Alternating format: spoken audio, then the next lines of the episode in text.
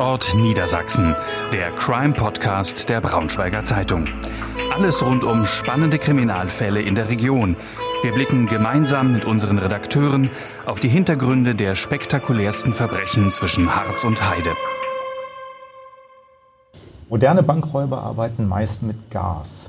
Immer wieder erschüttern heftige Explosionen deutsche Städte, Geldautomatensprenger erbeuten Millionensummen. Zu den meist betroffenen Bundesländern gehört Niedersachsen und auch unsere Region. Liebe Zuhörerinnen und Zuhörer, willkommen zu Tatort Niedersachsen, dem Crime-Podcast der Braunschweiger Zeitung. Mein Name ist Erik Westermann, ich bin Redakteur und für unsere aktuelle Episode habe ich wieder Gäste bei uns in der Braunschweiger Redaktion. Gesprächspartner sind zwei Hauptkommissare der Zentralen Kriminalinspektion Braunschweig, die für die gesamte Region zuständig ist. Ich begrüße den Leiter des Fachkommissariats für Bandenkriminalität, Michael Bosse, sowie den Sachbearbeiter Stefan Brackmann. Sie sind unter anderem zuständig für die Aufklärung von Geldautomatensprengungen im Bereich der hiesigen Polizeidirektion und berichten heute über dieses ganz spezielle Phänomen. Hallo. Hallo, schönen guten Tag. Gegen 4.15 Uhr am Morgen des 10. Januar 2018 kam es zu einer Detonation mitten in einem Wohnviertel im Quartier Fredenberg in Salzgitter. Dabei wurden zwei Geldautomaten aufgesprengt, Zeugen sahen ein Fahrzeug, das sich mit hoher Geschwindigkeit vom Tatort entfernte. Täter entkamen mit rund 112.000 Euro Beute. Der Sachschaden lag noch höher.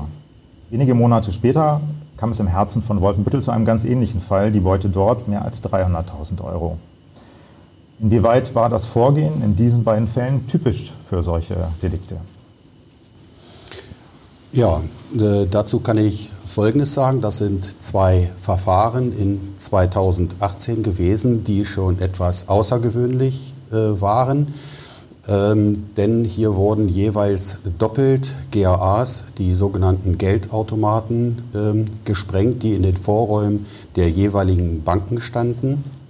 Ähm, insofern ungewöhnlich, als ähm, diese Geldautomaten normalerweise nicht doppelt angegangen werden durch die Täterschaft, sondern sich ähm, in über 90 Prozent aller Fällen sich ein Automat seitens der Täterschaft ausgesucht wird und äh, dieser dann so weit manipuliert wird, dass es zu einer Sprengung, einer Detonation kommt ähm, und dann die Täter äh, Glück haben, dass sie dann Beute machen in Form von Bargeld, die dieser GAA beinhaltet oder äh, dass es im Versuchsstadium stecken bleibt. Ähm, hier war es nun so, äh, dass ähm, auch ein größeres logistisches ähm, Prozedere seitens der Täterschaft ablaufen musste, denn wenn zwei GAA gleichzeitig angegangen werden, bedeutet das ein größeres Equipment seitens der Täter mitzunehmen, zu handeln ähm, und äh, letztendlich ist das extrem aufwendiger, als wenn man äh, sich äh, täterseits auf ein GAA beschränkt. Das heißt, man kann davon ausgehen, dass das in diesem Fall professionelle, äh, also hochprofessionelle Täter waren. Ähm, wenn so ein hoher logistischer Aufwand nötig war? Wir können eigentlich immer davon ausgehen bei äh, diesen Delikten, also Sprengungen, ob jetzt mit Gas oder mit Festsprengstoff, äh, dass die Täter sich entsprechend vorbereiten, äh, entsprechend vielleicht sogar Erfahrung haben, wie man äh, mit diesen beiden Tatmitteln Gas oder Festsprengstoff umgeht. Ähm, nun haben Sie schon gesagt, professionell sind ja eigentlich meistens. Ähm, es gab laut BKA äh, im, im, Vorjahr 349 Fälle von Automatensprengungen im gesamten Bundesgebiet. 15 Millionen sind dabei erbeutet worden. Ähm, welche Tätergruppen stecken denn in den meisten Fällen dahinter? Kann man das zuordnen? Das äh, lässt sich für das ein oder andere Verfahren, äh, kann man dann im Nachhinein im Laufe der Ermittlungen aufgrund von Spurenaufkommen schon sagen, dass könnten Täter gewesen sein, die aus dem Bereich der Niederlande stammen.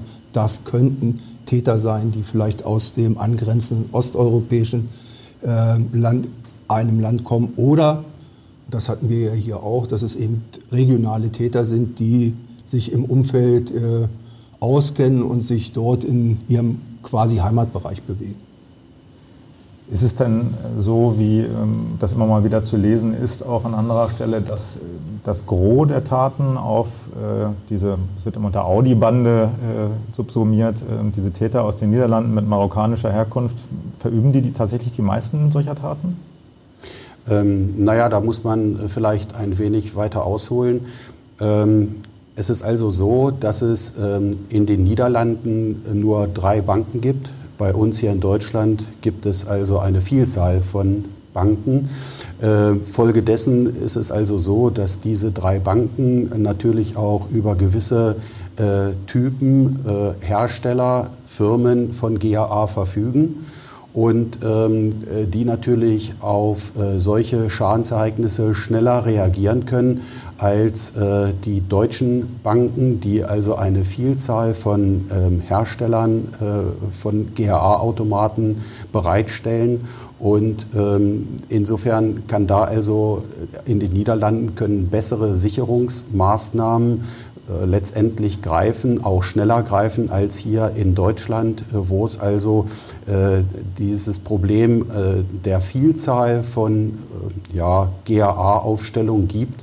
Selbst äh, in kleineren Dörfern gibt es irgendwo eine Sparkasse, wo also so ein GAA ähm, nachts alleine äh, praktisch äh, auf öffentlichen Plätzen oder in kleinen EKZs abgestellt ist, wo dann die Täterschaft äh, relativ günstig zugreifen kann, äh, in Ruhe manipulieren kann, äh, des Wissens nach, dass sie also keine Polizeiverfolgung zu befürchten haben. Und insofern ähm, geht es also darum, in den Niederlanden äh, sind also inzwischen äh, die Systeme insofern verbessert worden, äh, dass also Sprengungen nicht mehr unbedingt zu Erfolgen führen müssen, sondern ähm, in den letzten Jahren hat man die Beobachtung gemacht, durch die Verbesserung der Automaten, hier kann ich jetzt keine Einzelheiten nennen, dass also eine rückläufige Zahl zu verzeichnen war, aber auch deshalb, weil ähm, diese GAAs äh, teilweise rückgebaut wurden in den Niederlanden. Das bedeutet Rückbau ähm, an öffentlichen Plätzen oder in EKZs, in großen Supermärkten, Einkaufszentren äh, werden diese Automaten nicht mehr aufgestellt. Insofern kann es da dann auch nicht mehr äh, zu äh, Gewaltanwendungen äh, gegen diese Automaten kommen. Des Weiteren ist es so, dass nachts teilweise das Bargeld entnommen wird aus den GAAs, so, äh, sogar mit großen Schildern versehen werden, äh, dass nachts keine Befüllung mehr vorhanden ist, dass natürlich die Täter dann auch wissen, oh, hier brauche ich ja gar nicht anzufangen, weil wir wollten keine leeren Schubladen mitnehmen. Und ähm, das sind schon solche Sachen, ähm, das ist zwar aufwendiger äh, für die Niederlande, äh, für die Banken dort, aber äh, es führt zum Verdrängungserfolg. Genau, die Verdrängung erfolgt dann in Richtung Deutschland. Das heißt, die Täter so äh, suchen sich dann hier ähm, äh, Automaten, die sie versuchen zu öffnen. Gerne ja per Gas oder Festsprengstoff, wie Sie gesagt haben, Herr Bosse. Ähm, und Zahlen des Landeskriminalamts zeigen nun für die, für die Region, für Niedersachsen durchaus einen Anstieg in den vergangenen Jahren. Im laufenden Jahr sind es 36 ähm, Sprengungen oder versuchte Sprengungen bis Anfang Oktober gewesen. Ähm, Im Bereich der Polizeidirektion Braunschweig waren es bis Anfang Oktober acht äh, Taten.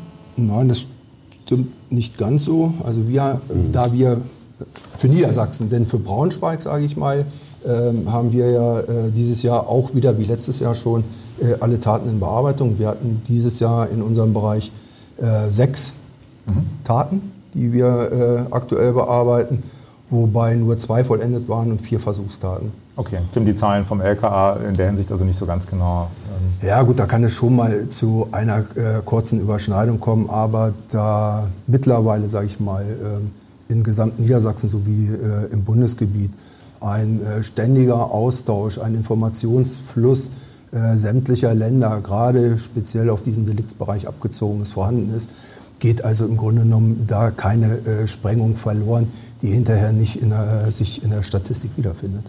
Okay.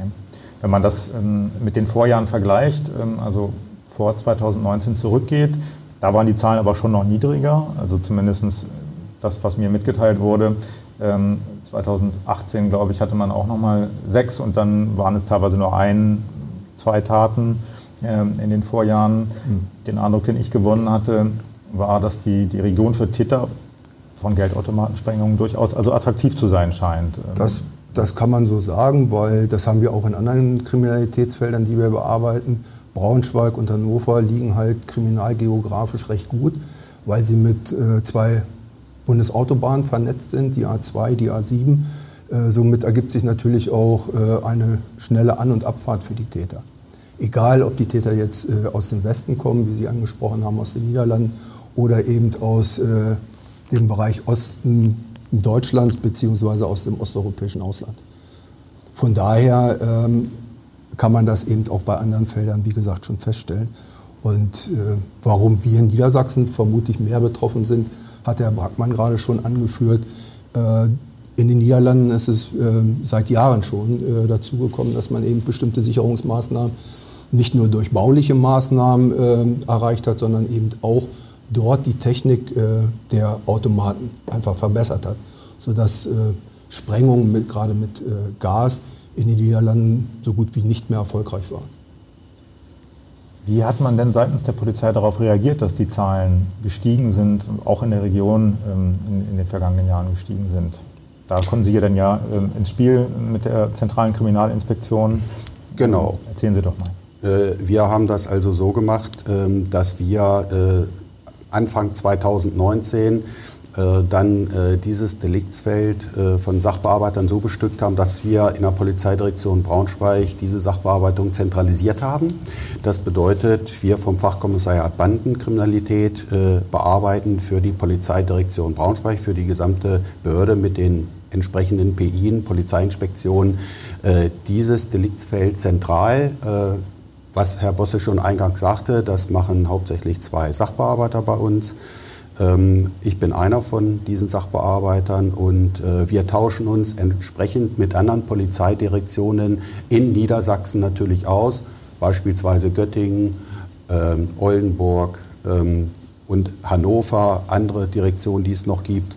Das passiert aber nicht nur im Land Niedersachsen, sondern wir sind natürlich äh, auch länderübergreifend tätig und äh, machen das dann ebenfalls so, dass wir uns ähm, auf Länderebene dann auch ähm, zu Besprechungen äh, treffen, ähm, um dort dann die Fälle übereinander zu legen. Und äh, selbst mit dem Bundeskriminalamt in Wiesbaden haben wir engen Kontakt.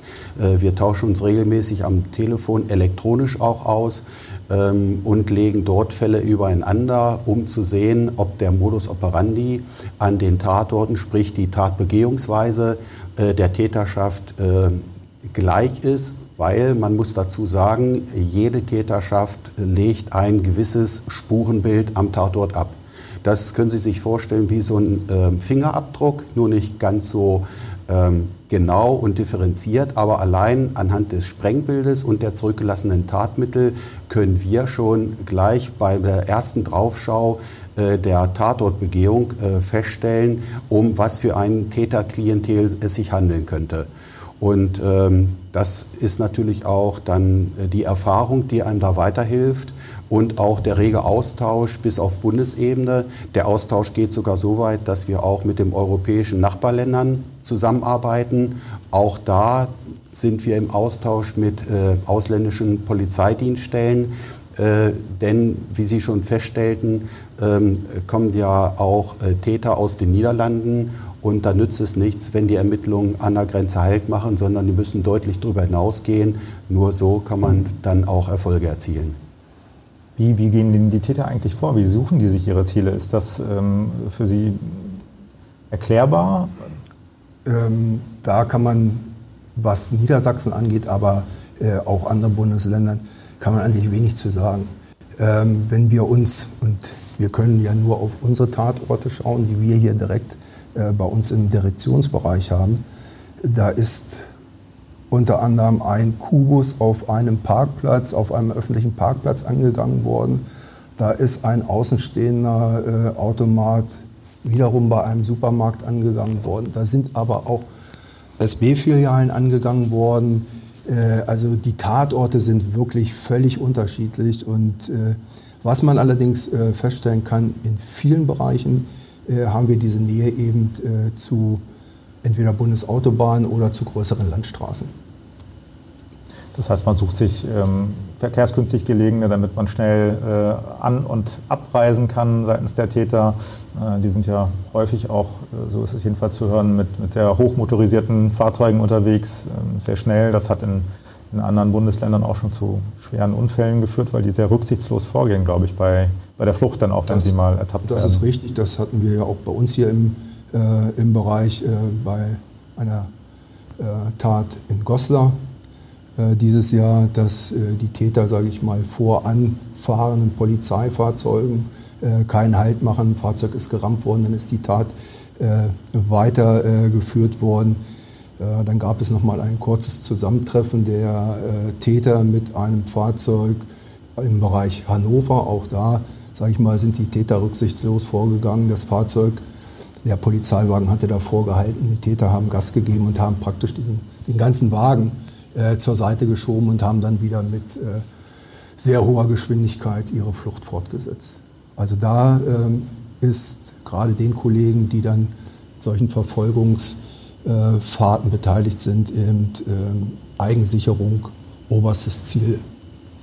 Weil sie nehmen keine Rücksicht. Es gab äh, auch woanders äh, schon heftige Verkehrsunfälle, weil die Täter eben einfach davon ausgehen, sie wollen weg und das koste, was es wolle. Überrascht Sie das manchmal selber, wie dreist die vorgehen? Wie professionell vielleicht auch auf der anderen Seite? Naja, äh, wir sind schon ein paar Tage im Job und ähm, ganz ehrlich, ähm, überraschen tut es nicht. Äh, und zwar, wenn man allein auf den Straftatbestand schaut, das ist der 308 Strafgesetzbuch, Herbeiführen einer Sprengstoffexplosion. Äh, der ist bedroht mit mindestens einem Jahr Freiheitsstrafe und darüber. Und äh, die Praxis hat es gezeigt, dass es dann für äh, rechtskräftig verurteilte GAA-Sprenger äh, deutlich äh, über äh, vier bis sechs Jahre hinausgehen kann, äh, teilweise in den zweistelligen Bereich. Und das ist die Angst der Täter, dass sie sich dann wirklich ein so hohes Strafmaß einfangen, dass sie wirklich die nächsten Jahre dann nur gesiebte Luft atmen. Und das will kein Täter.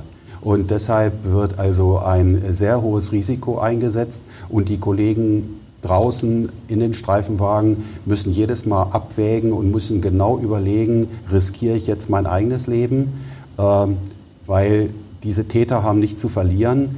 Die sagen sich, bevor ich äh, für sieben, acht Jahre in den Bau marschiere, äh, da riskiere ich lieber äh, zu verunfallen und der Polizei nicht in die Hände zu fallen. Wie schafft man es denn, diesen, diesen Tätern auf die Spur zu kommen? Sie haben schon gesagt, es gibt so Fingerabdrücke quasi, die sie hinterlassen. Ähm, ist es überhaupt möglich, anhand der zurückgelassenen Dinge, die da sind, anhand des Tatbildes, denen auf die Spur zu kommen? Wie hoch ja. sind da die Erfolgsquoten?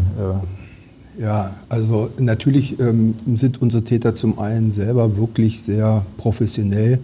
Das sieht man auch ähm, bei den äh, Videos, wenn man sich sowas anschaut. Fingerabdrücke natürlich nur im übertragenen Sinne.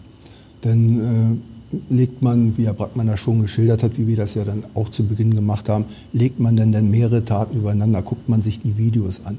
Dann kann man mitunter, je nach Qualität der Aufnahmen, das ist ja auch so ein kleines Manko, was wir mitunter haben, dass die Aufnahmen in den Banken relativ schlecht sind.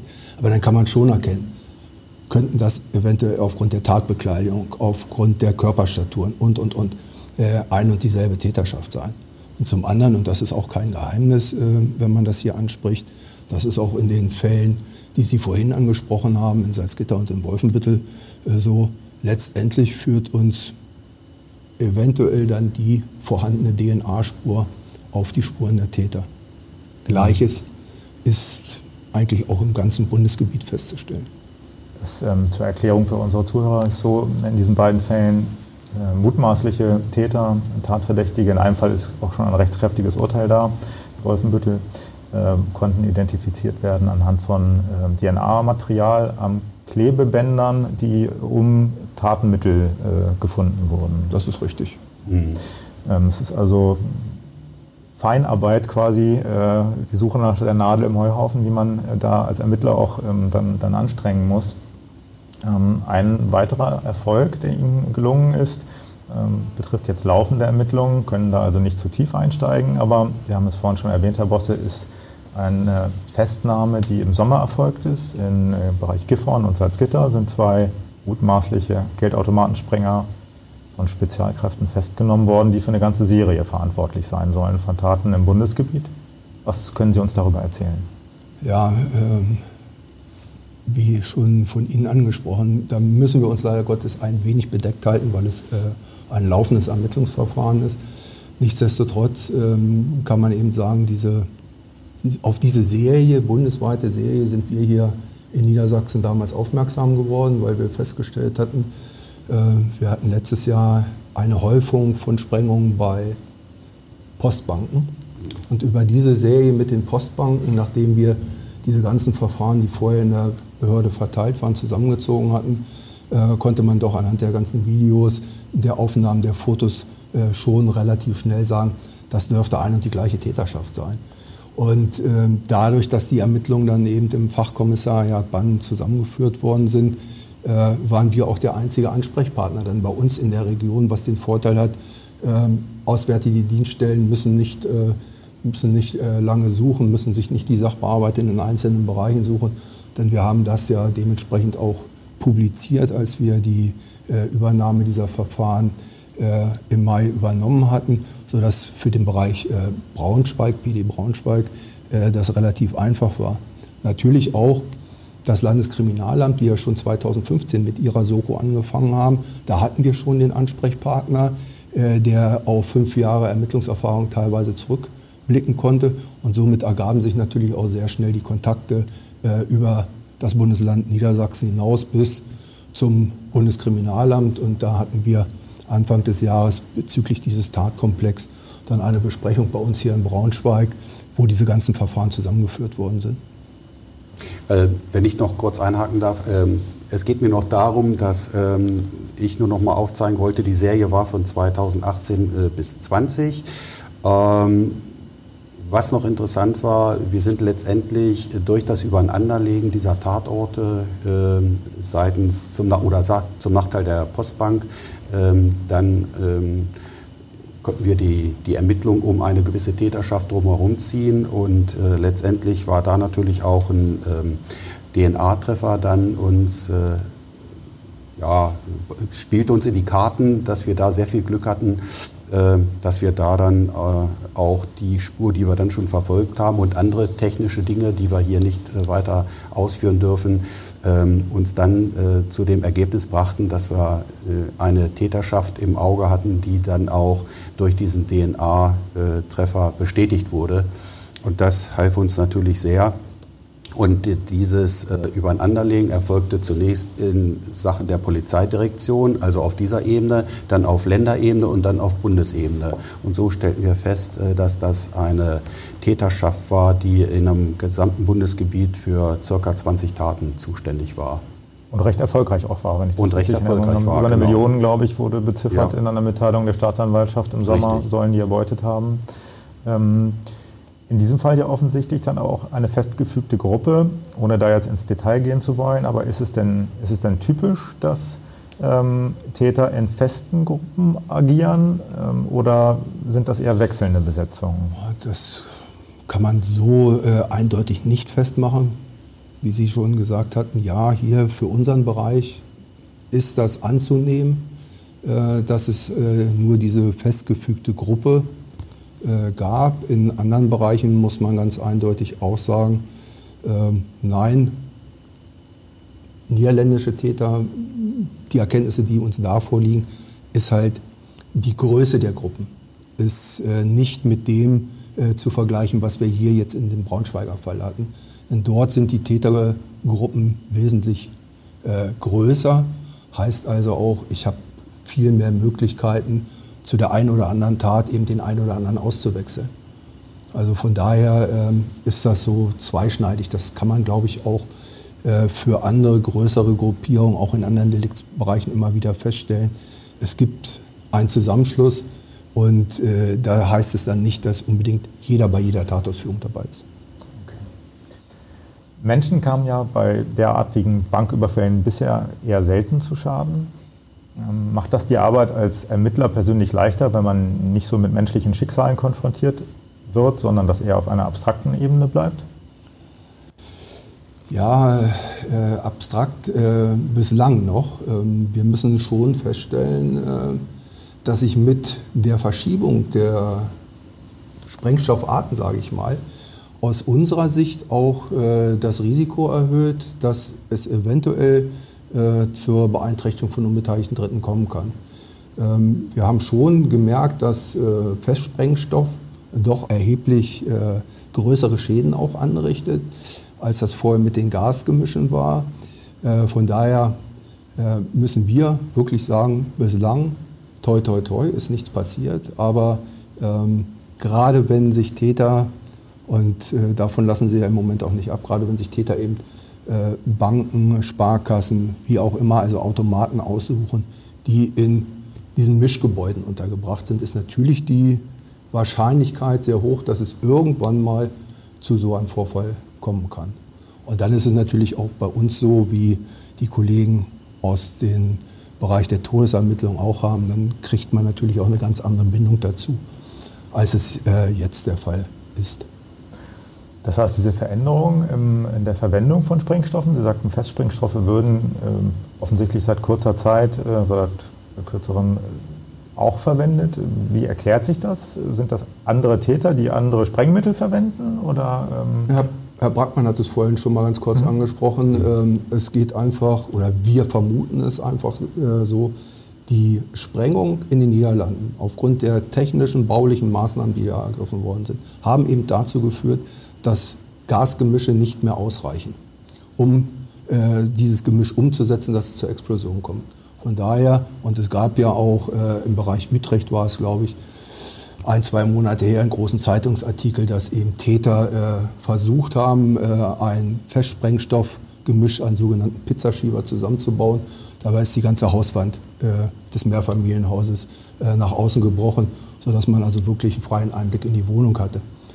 Und äh, das führt dann natürlich dazu, äh, wenn diese Sprengstoffe eingesetzt werden, dass man schon befürchten muss, äh, wenn es denn nicht genauestens und äh, vielleicht auch entsprechend abgewogen ist, äh, je mehr ich natürlich verwende, und das kann ja schnell auch schnell passieren, wie in diesem Fall, dass diese Selbstlaborate sehr äh, anfällig für eine, ähm, für eine Detonation sind also für das Umsetzen des Gemisches, ohne, sage ich mal, das große technische äh, Mittel noch vorhanden sein müssen.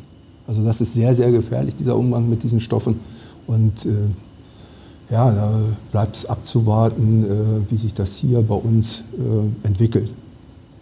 Ganz aktuell gab es äh, gestern eine versuchte Sprengung, äh, zwar nicht in unserem Bereich, aber hier in Niedersachsen. Da gehen die Kollegen davon aus, aufgrund des doch starken Geruches noch, dass da also wieder mit Gas gearbeitet worden ist. Nun gibt es auch ähm, kritische Stimmen, gerade aus der Sicherheitsbranche, die äußern, dass Banken zu wenig tun in Deutschland. Sie haben diesen Verdrängungseffekt ja geschildert aus den Niederlanden, auch aus anderen Ländern westlich, Frankreich zum Beispiel, wo diese Art von Delikten selten vorkommt, weil die Banken stark aufgerüstet haben, was die Sicherheit angeht, zum Teil auch durch Vorgaben erzwungen.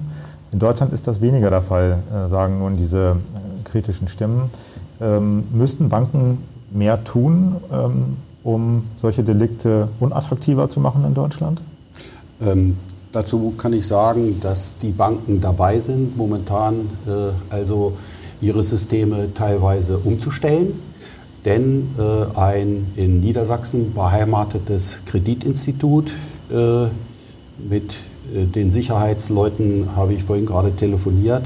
Äh, die teilt mir mit, dass dieses Institut äh, vor wenigen Wochen den letzten GAA alter Serie, alter Baureihe ähm, demontiert haben und komplett das ganze System gegen neuere GAAs, also neuerer Bauart, besser geschützt ersetzt haben. Hm, das ist jetzt eine andere Schutzklasse, gerade was auch den Aufbau betrifft und den Panzerbereich und äh, mit einer äh, normalen Sprengung ist also diesen GRAs äh, so nicht mehr beizukommen, zumindest was Gas angeht. Und ähm, das wird auch dadurch bestätigt, dass also dieses Institut jetzt auch äh, in diesem Jahr äh, im Grunde genommen die letzten acht, neun Monate nicht mehr heimgesucht wurde seitens der Täterschaft. Und das ist ja dann schon ein Erfolg, als Erfolg zu werten, ähm, dass diese Maßnahme äh, wohl greift.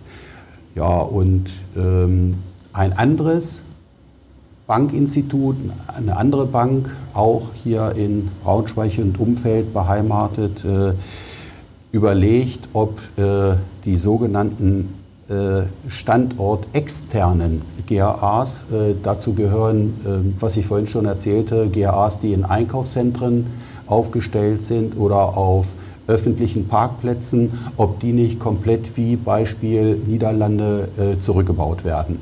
Äh, das heißt, dass die komplett abgebaut werden und ähm, dass somit die äh, Täter dort gar keinen Erfolg mehr haben können, weil sie einfach nicht mehr vorhanden sind.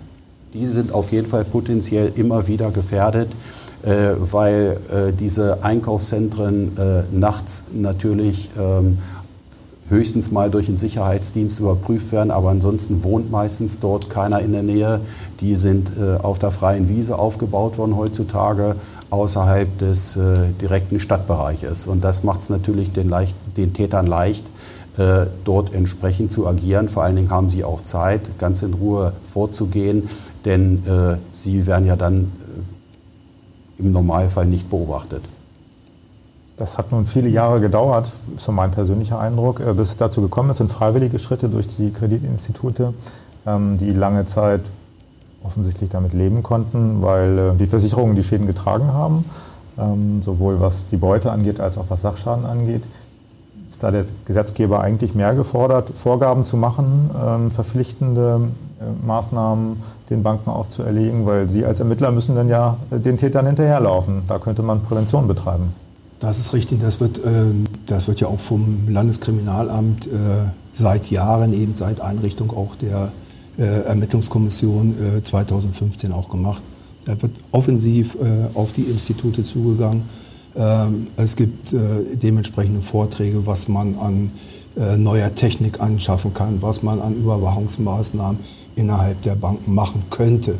weil leider oder auch gut so, sag ich mal, ist es bei uns zumindest so, dass keiner jemand vorschreibt, wie er zu leben und wie er zu handeln hat. Da sind die Banken schon selber in der Pflicht. Aber dieses Angebot seitens der Polizei ist eigentlich seit Jahren vorhanden. Gut, ich ähm, bedanke mich ganz herzlich bei Ihnen, wünsche Ihnen weiter viel Erfolg bei Ihrer Arbeit und danke für die spannenden Einblicke. Ähm, liebe Hörer, bleiben Sie uns gewogen und hören Sie wieder rein. Mehr Podcasts unserer Redaktion finden Sie unter braunschweiger-zeitung.de slash podcast.